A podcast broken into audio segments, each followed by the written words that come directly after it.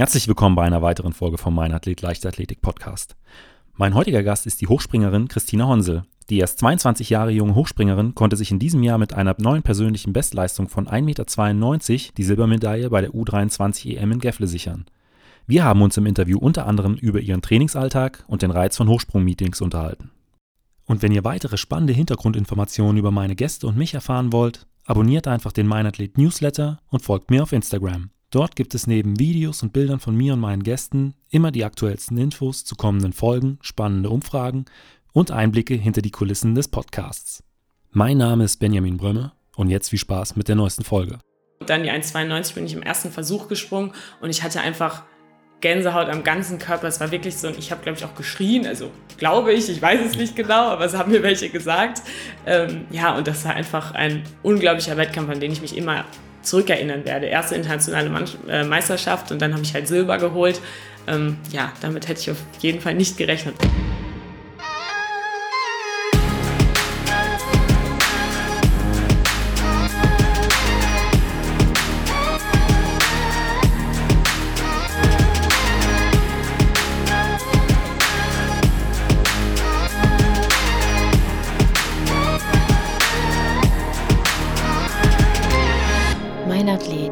Leichtathletik-Podcast aus Frankfurt am Main. Herzlich willkommen, Christina. Ähm, Christina, meine erste Frage ist äh, häufig, wie bist du eigentlich zur Leichtathletik gekommen? Also ich bin zur Leichtathletik gekommen, als ich sechs war und ich habe zusammen mit meiner Schwester bei uns in der Heimat angefangen, also in Dorsten. Und ähm, ja, am Anfang war es halt so ein bisschen Sport und Spiel. Man hat viel so spielerische Sachen gemacht, irgendwelche Staffelläufe oder Brennball, Völkerball gespielt. Und ja, da so bin ich zur Leichtathletik gekommen. Also am Anfang warst du dann eher privat mit deiner Schwester im, auf dem Schulhof unterwegs oder schon direkt im Verein? Ähm, ich bin relativ früh auch direkt in den Verein gekommen ähm, also eigentlich war Leichtathletik auch das erste, welche, die Sportart, die ich als erstes gemacht habe. Und ja, dann hat man halt nebenbei immer noch ein bisschen was anderes ausprobiert. Ich habe mal getanzt, ich habe ganz früh auch mal Ballett gemacht, ähm, aber da bin ich halt nie lange geblieben. Und bei Leichtathletik, ja, bin da ich halt. Da ist der Funke äh, übergesprungen. Ja, eigentlich schon, ja. Deine Schwester ist auch in der Leichtathletik geblieben, oder? Ähm, nee, meine Schwester hat irgendwann aufgehört. Ich glaube, mit 16 da ist sie dann zum Reiten gegangen. Da hat sie, ähm, ja, war sie eigentlich nur noch am Stall und ähm, ja, macht jetzt wieder so ein bisschen, also sie läuft Marathon und ist jetzt auch ein bisschen in Triathlon-Richtung gegangen und macht so, hat eine Ironman-Halbdistanz schon gemacht. Und ja, sonst ist sie halt, ja, sonst eher beim Triathlon jetzt. Wie bist du dann zum, zum Hochsprung gekommen? Ja, also am Anfang macht man halt irgendwie noch alles. Ich habe auch ziemlich oft Crossläufe und 800 Meter und sowas gemacht. Und ähm, ja, dann fängt es halt irgendwann an, dass man ja einen Dreikampf, also Weitsprung, Ballwurf, Sprint macht. Und da hat sich schon so ein bisschen rauskristallisiert, dass ich halt Sprungdisziplin ganz gut kann. Ja, und dann kommt irgendwann im Vierkampf halt Hochsprung dazu. Und dann habe ich mich irgendwann nur noch auf Hochsprung und Weitsprung spezialisiert. Und ich glaube, ab 16 ähm, habe ich dann auch nur noch Hochsprung gemacht, weil es dann doch besser geklappt hat als Weitsprung. Und gab es da auch einen Schlüsselmoment, dass du sagst, okay, irgendein Wettkampf oder ähm, irgendein Ereignis, dass du gesagt hast, okay, jetzt konzentriere ich mich äh, voll auf den, auf den Hochsprung? Also nicht so richtig. Ich muss sagen, ich war ziemlich trainingsfaul, als ich jung war. Und ähm, ich hatte, also mir wurde schon mit 13 habe ich den Kreisrekord im Hochsprung gebrochen. Und ähm, da wurde mir halt schon gesagt, ja, ob ich nicht irgendwie nach Dortmund kommen möchte und bei der Bundestrainerin trainieren. Ich habe mal gesagt, nee, will ich nicht. Es reicht mir zweimal die Woche zu trainieren und ich möchte nicht mehr.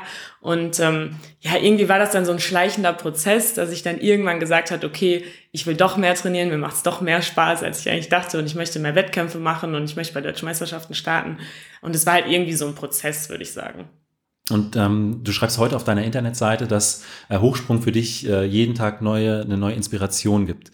Ähm, was macht denn für dich heute der Hochsprung zu etwas Besonderem?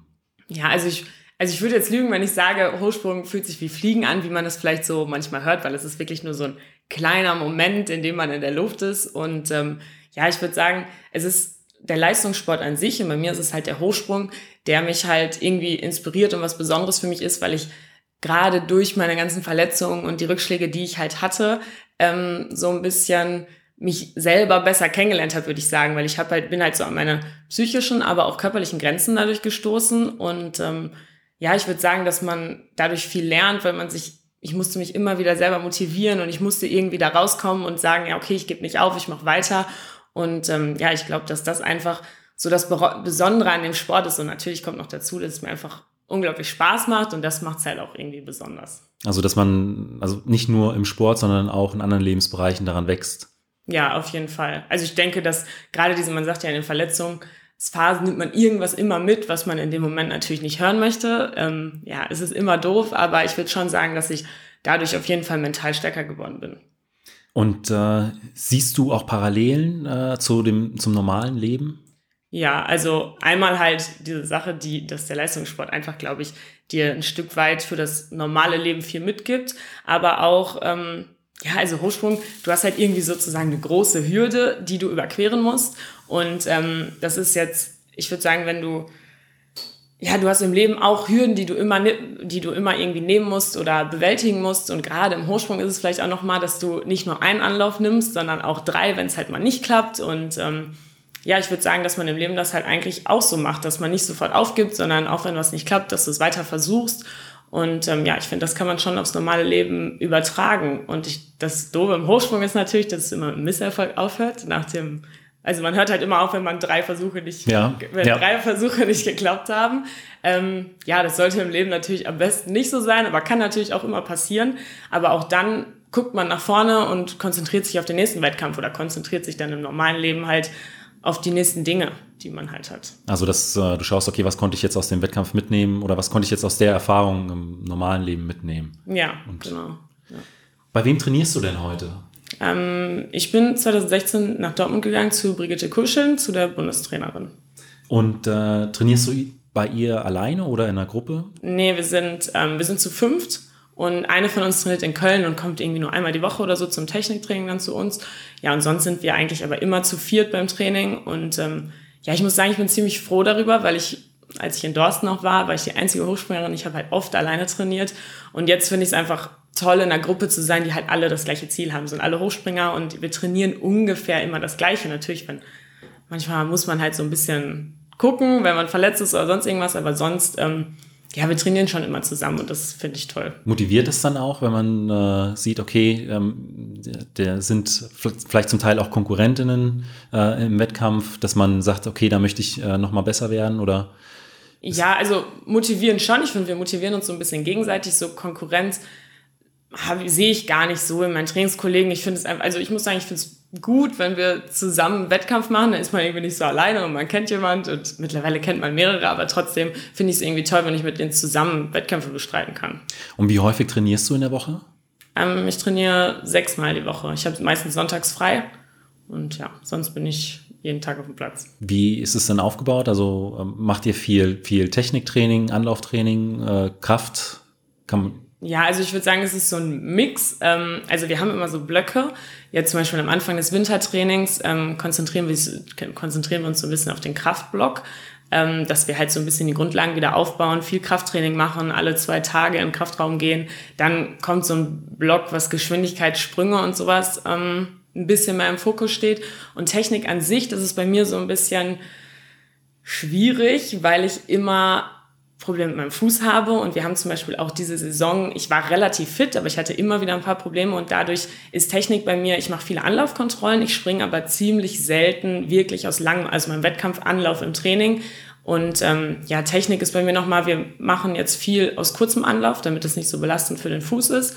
Und dann ähm, ja, wollen wir jetzt in der Sommersaison oder jetzt im Aufbau halt nochmal darauf ähm, arbeiten, dass ich äh, meine Technik ein bisschen verändere, weil ich muss immer ziemlich hoch springen, damit ich, also mein Körperschwerpunkt muss ungefähr fünf Zentimeter höher sein, als er eigentlich, als die Latte eigentlich liegt. Okay. Weil ich einfach nicht so eine gute Technik habe. Und da wollen wir uns jetzt noch mal ein bisschen drauf fokussieren. Ja, und sonst würde ich aber sagen, es ist ein Ding aus Geschwindigkeit, Sprungkraft, okay. Kraft und Technik. Du hast gesagt, dein Körperschwerpunkt ist so fünf Zentimeter dann über, über der Latte. Was ist, wie hoch soll, wie hoch sollte das eigentlich sein? Ja, also wenn du eine richtig gute Technik hast, variiert das nicht so viel. Ja. Ich aber also schon so ein bisschen, ich würde ein, zwei Zentimeter auf jeden Fall, aber bei mir ist es halt schon ein bisschen extremer. Also da könnte man nur aufgrund der Verbesserung der Technik dann nochmal äh, was an der Höhe rausholen. Ja, auf jeden Fall. Mit welchem Fuß springst du ab? Was dein, mit dem rechten. Mit dem rechten. Ja. Ähm, du konntest ja in diesem Jahr deine Bestleistung um 11 Zentimeter verbessern, das ist richtig. Ja. Oder? Ja, ist richtig. Ähm, wie habt ihr es geschafft, äh, so eine Leistungssteigerung zu erzielen? Ja, also ich hatte in den letzten Jahren immer oft mit Verletzungen zu kämpfen und ich konnte eigentlich Ende 2018 das erste Mal das Wintertraining wirklich komplett durchziehen. Also dass ich wirklich Sprünge, viele Sprünge machen konnte, nicht so viele wie vielleicht andere ähm, Hochspringer machen, aber ich konnte schon ähm, intensiver trainieren als sonst.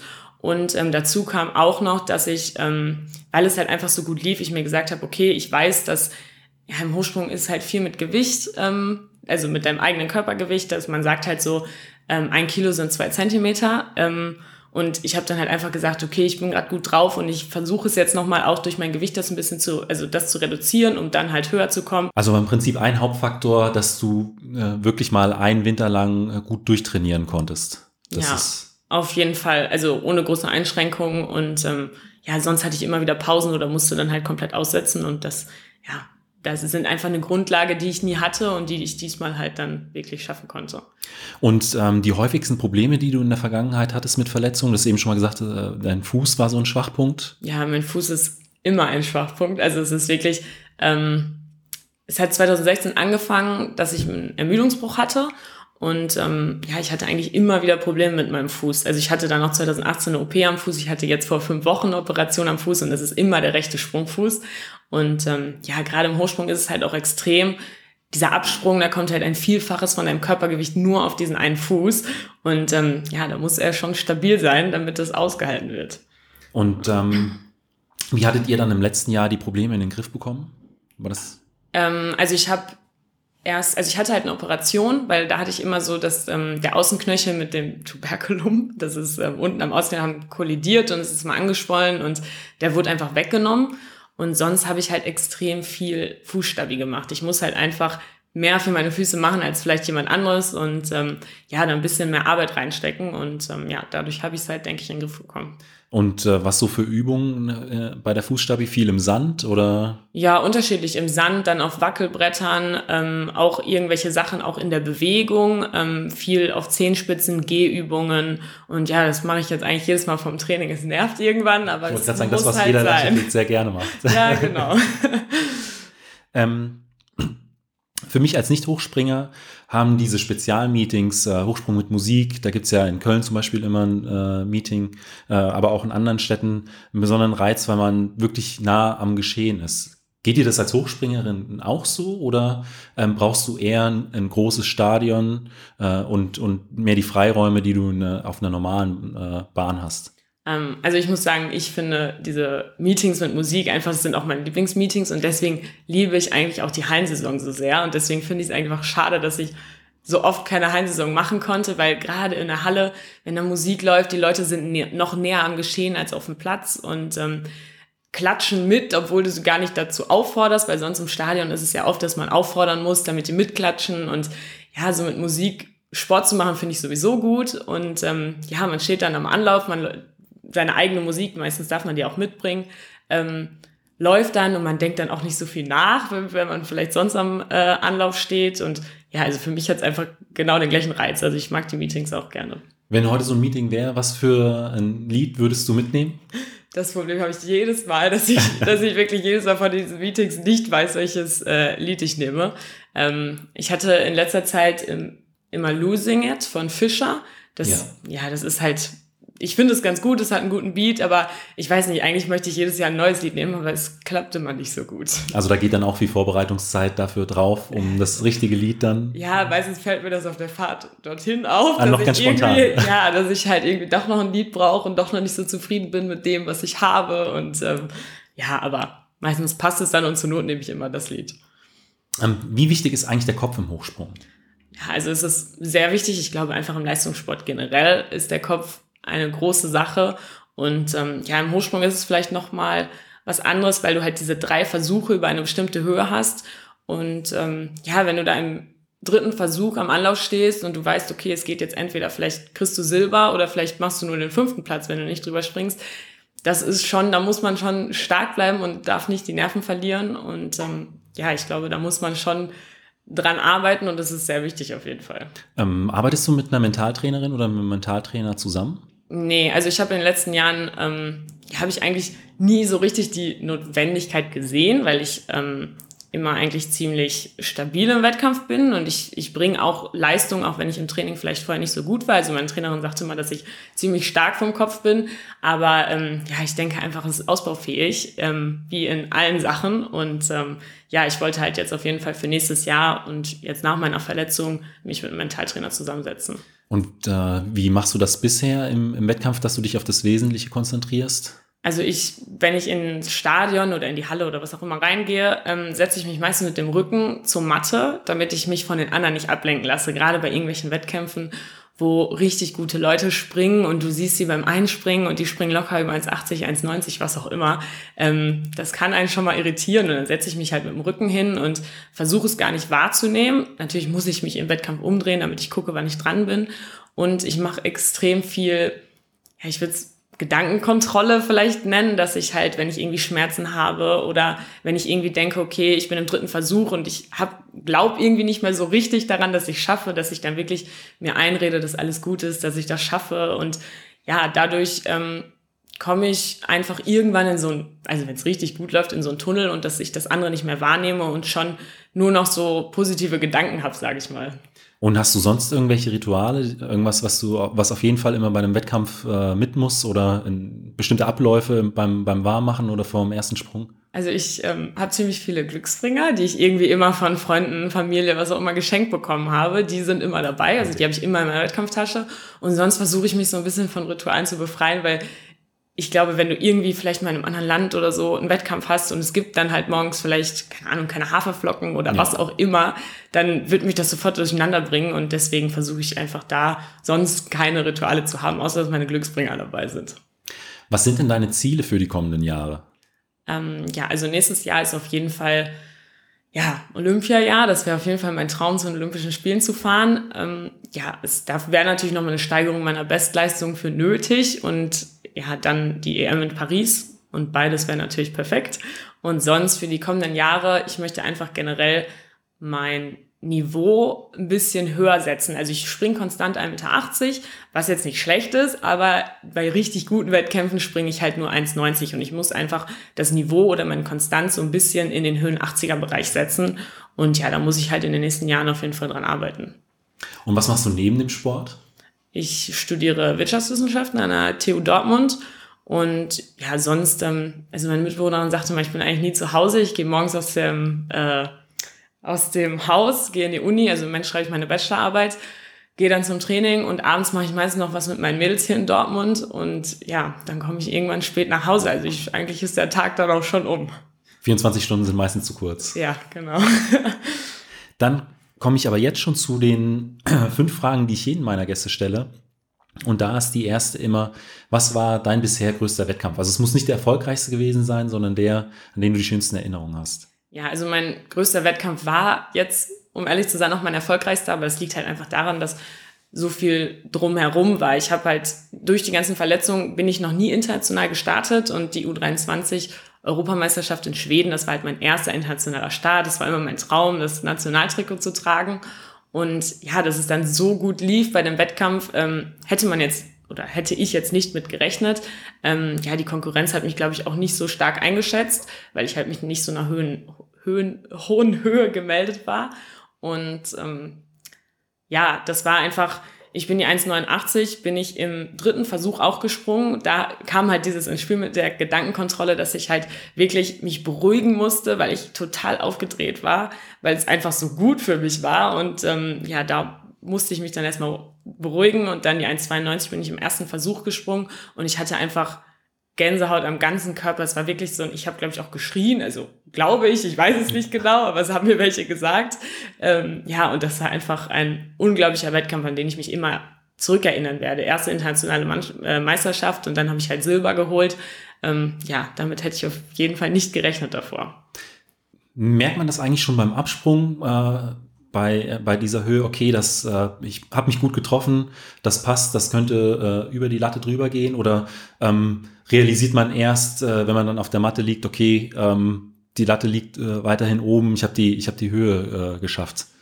Also, ich würde sagen, also im, im Training merke ich immer, ob ich mich gut getroffen habe oder nicht, aber im Wettkampf würde ich jetzt sagen, also da nehme ich das nicht so bewusst wahr und ich kann mich auch an den Sprung selbst gar nicht so genau erinnern, wie es jetzt war. Man merkt natürlich, ob der Anlauf gut war, ob man schnell genug war, aber dass ich jetzt im Absprung irgendwie denke, okay, der, der hat, das geht viel zu schnell Ja, alles. ja. Also das merke ich nicht bewusst. Und dann im Prinzip war, hast du es dann danach realisiert. Okay, Ja, wow. ja, danach hat man es dann realisiert. Manchmal ist es ja auch nur so ein kleiner Moment, wo man vielleicht einfach nur mit der, das ein guter Sprung war und nur noch mit der Ferse runterreißt. Das kann ja, Ja. auch passieren. Also, Und wie waren dann so die, die Tage danach? Gab es dann, äh, du hast gesagt, das Drumherum war auch äh, wahnsinnig für dich. Gab es dann auch viel Resonanz? also meine, es war auch besonders für mich, meine Eltern waren da. Also sie sind extra nach Schweden gekommen. Und ähm, ja, also ich fand, es war irgendwie so ein kleines, süßes Stadion, sage ich mal. Es war jetzt nicht mega viel los, aber es überall standen Leute. Also das Stadion an sich war schon voll.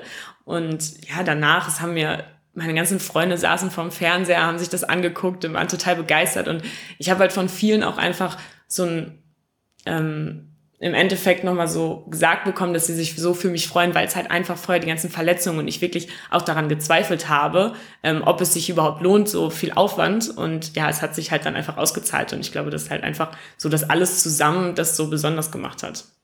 Und auf der anderen Seite, was war dein bisher schwierigster Wett- Wettkampf? Also an, den, an dem du am längsten zu knabbern hattest? Also ich muss sagen, ich habe gar nicht so einen Wettkampf, wo ich jetzt sage, boah, da war ich richtig schlecht. Also natürlich gibt es Wettkämpfe, wo ich schlecht war, aber jetzt keinen, wo ich mich speziell dran erinnere. Also es gibt einen Wettkampf, das war 2018 in Garbsen war das, das war auch ein Hochsprung-Meeting und da war ich eigentlich gut drauf und das war halt nach meiner OP, dass ich dann das erste Mal im Sommer wieder springen konnte und da hatte ich dann wieder Probleme mit meinem Fuß und da weiß ich, dass ich dann danach wirklich auf der Physio-Liege lag und echt den Tränen nah war, weil ich einfach dachte, jetzt geht schon wieder los und ähm, ja, dass es jetzt schon wieder vorbei ist und ich wieder eine Pause machen muss und das ist halt so ein Wettkampf. Ja, da hatte ich lang eigentlich an der Situation so zu knabbern, sage ich mal, aber es war jetzt nicht ein spezieller Wettkampf, wo ich sage, oh Gott, Okay. das war grottig. Dann äh, komme ich jetzt noch mal ganz kurz zurück zum, äh, zum Training. Du hast ja vorhin schon angedeutet, du machst viel äh, äh, Fußstabi und bist äh, scheinbar kein Fan davon. Was ist denn so der Trainingsinhalt, auf den du eigentlich gerne verzichten wollen würdest, du aber weißt, okay, das ist unglaublich wichtig für, für, für meine Weiterentwicklung? Ja, also es ist Fußstabi auf jeden Fall. es, es ist einfach nervig, dass ich, also ich mache es halt mittlerweile jedes Mal nach dem Aufwärmen und ja, also Spaß macht mir es mit nicht, Ja. aber ich weiß halt, dass ich es machen muss. Und ich muss sagen, also eigentlich macht Krafttraining mir Spaß, aber umsetzen ist sowas, das mag ich nicht. Also Warum? ich, ich weiß nicht, ich habe irgendwie am Anfang klappt es immer gut, wenn noch nicht so viel Gewicht drauf ist und dann mache ich 2,5 Kilo vielleicht nur drauf und dann geht gar nichts mehr. Weil man dann mit den Armen dann nochmal Ja, also unter das Gewicht muss? Oder? ja, ich, ich weiß nicht, ich kriege es einfach nicht so gut hin. Und auf der anderen Seite, was trainierst du gerne? Also am liebsten mache ich eigentlich Sprünge und Technik macht mir eigentlich auch Spaß, aus kurzem Anlauf zu springen, aber am meisten ähm, liebe ich Fünfer Sprunglauf in die Grube. Da machen wir immer so einen Test und das macht mir am meisten Spaß. Ähm, dann komme ich jetzt schon zur äh, letzten Frage und die ist immer, was würdest du jungen Athletinnen, Athleten beziehungsweise deinem jüngeren Ich mitgeben? Ich meine, du bist selbst noch sehr, sehr jung, Ja. aber hast trotzdem schon viel Erfahrung gemacht, was den Sport angeht. Also ich würde auf jeden Fall sagen, dass man an sich selbst glauben soll, dass man oder dass man nicht aufgeben soll und weitermachen, auch wenn vielleicht irgendwelche Verletzungen oder sonst irgendwas dazwischen kommen. Ich habe auch oft dran gezweifelt, aber im Endeffekt denke ich, dass es sich auszahlt und ja, es sich lohnt, weiterzumachen. Christina, vielen Dank für dieses Interview. Danke dir. Falls euch die Folge gefallen hat, hinterlasst mir doch einfach eine Bewertung bei Spotify, iTunes oder eurem Podcatcher und abonniert den Podcast. Vielen Dank und bis zum nächsten Mal.